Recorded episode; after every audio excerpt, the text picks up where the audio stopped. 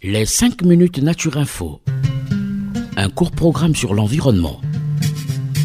Pourquoi les plantes sont-elles vertes? Pourquoi faut-il protéger la mangrove? Pourquoi faut-il protéger les tortues marines? Qu'est-ce que le développement durable? Des questions et des réponses par l'ONG Renatura Avec ses experts sur Radio Mucodec.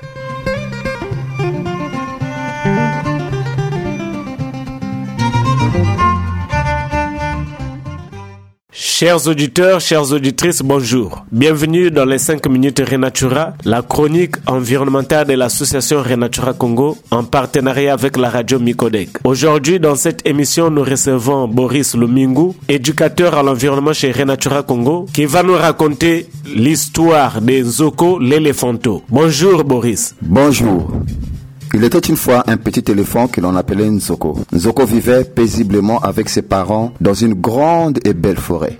Avec sa maman, il avait l'habitude de se promener à travers les arbres et les plantes où il mangeait de bons fruits. Sa maman lui avait formellement interdit de sortir de la forêt car c'était proche du village des hommes. Mais un jour, Nzoko, par curiosité, décida d'aller se balader seul en dehors de la forêt. Alors qu'il était presque sorti de la forêt, il vit au loin des hommes qui lui couraient après avec des machettes et des lances. Nzoko eut très peur et sa mère lui cria Ce sont les braconniers, mon fils Cache-toi, cache-toi, cache-toi vite dans ce grand buisson. Nzoko, paniqué, ne se cacha pas dans le buisson et fonça vers Zamba, la forêt. En s'approchant de Zamba, il cria Sœur Zamba, sœur Zamba, la forêt, cache-moi s'il te plaît pour me protéger de ces braconniers qui veulent ma chair et mes ivoires. Empêche-les de me tuer. Mais Zamba secoua tristement la tête et lui dit J'aurais bien aimé t'abriter sous mes feuilles, mais regarde ce que les hommes ont fait de moi. À force de trop couper mes arbres, je suis devenue toute petite. Les hommes abattent mes frères et sœurs et nos feuilles brûlent à cause d'eux. Désolé, mais mes branches ne peuvent pas te cacher. Dessus, Zoko reprit sa fuite car les braconniers approchaient. Il courut, il courut le plus vite possible pour ne pas se faire rattraper. Il alla vers Nzale la rivière dans l'espoir d'y trouver refuge. Zoko prit la parole.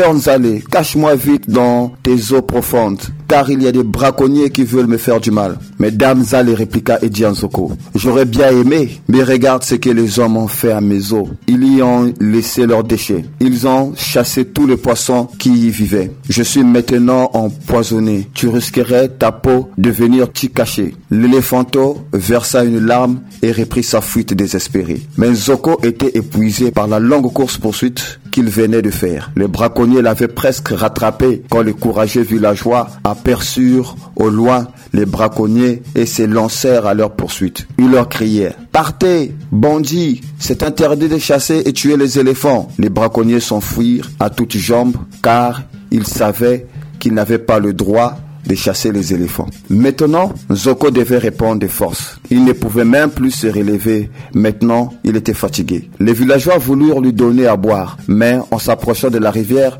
ils se rendirent compte que Zalé la rivière était complètement polluée par les déchets. Ensuite, ils décidèrent de la nettoyer. Pour remercier les villageois, Zalé la rivière scintilla de mille reflets. L'éléphant fatigué a pu boire l'eau fraîche avec sa trempe. Les villageois ont ensuite voulu donner à manger à Nzoko. Malheureusement, le bûcheron avait coupé presque tous les arbres fruitiers. Les villageois courirent jusqu'au bûcheron pour les empêcher de tout détruire. Tous ensemble, ils décidèrent de replanter les arbres.